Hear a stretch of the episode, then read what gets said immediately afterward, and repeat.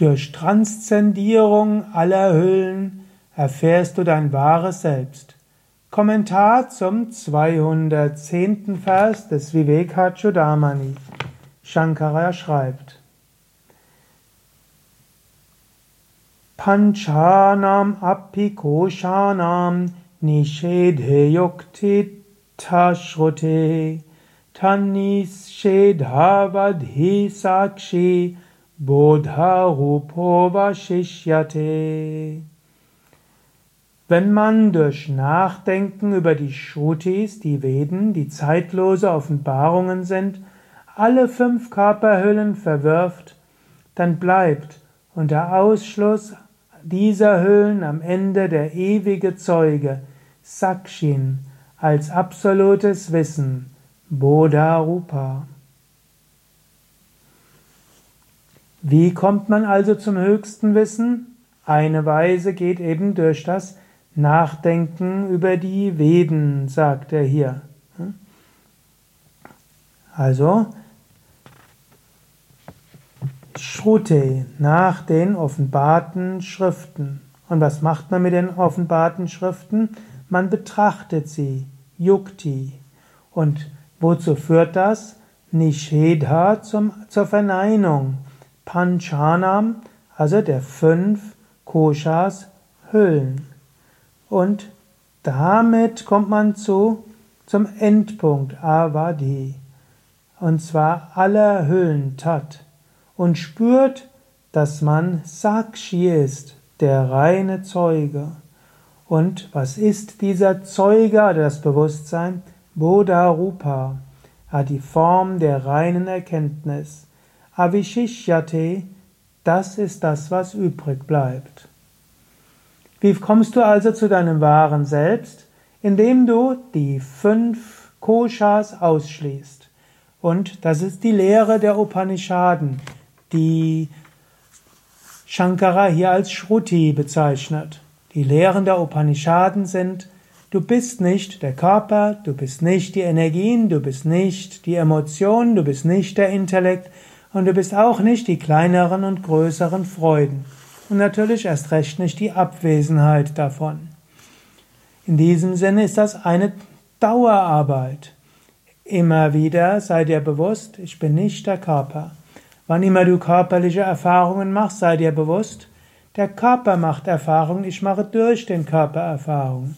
Sei nicht, wie du durch die Brille vielleicht siehst oder mit einem Hörgerät hörst oder mit einem Smartphone, iPhone kommunizierst, Du bist nicht das Smartphone, nicht das iPhone, nicht das Auge, nicht das Gehör Hörgerät. Du bist auch nicht der Körper. Und so ähnlich auch, du bist auch nicht die Energiehülle. Prana ist mehr, Prana ist weniger. Beobachte immer wieder, wie du dich damit identifizierst. Manas, die Emotionen kommen, die Emotionen gehen. Sei dir bewusst, Emotionen sind vielleicht evolutionsbiologisch irgendwo hilfreich. Sie sind, äh, sie sind Informationen mit Energie, Handlungsempfehlungen mit Energie, Wünsche, Handlungsempfehlungen mit Energie. Dann ist der Intellekt da, ein Analyseinstrument. Aber du bist auch nicht der Intellekt. Und auch Ananda Maya Kosha bist du auch nicht. Sage dir immer wieder Niti Niti. Und dann zum Nachher frage dich auch, wer bin ich?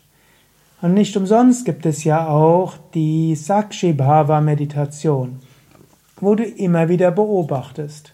Du, es gibt so viele Formen von Sakshibhav. Es gibt die Benennungsmeditation, es gibt Sakshibhav als Bodyscan, als Atmungsbeobachtungs Atembeobachtungsmeditation und noch einige andere.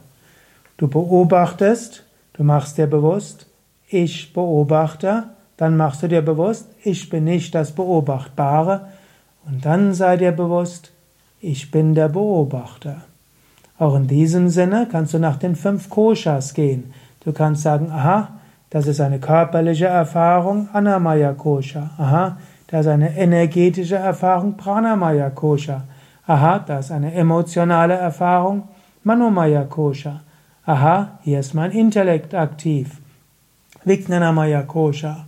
Aha, da ist eine Widerspiegelung in der Freudehülle, Wonnehülle, Anandamaya Kosha, Liebe und Freude, Intuition, all das ist dort.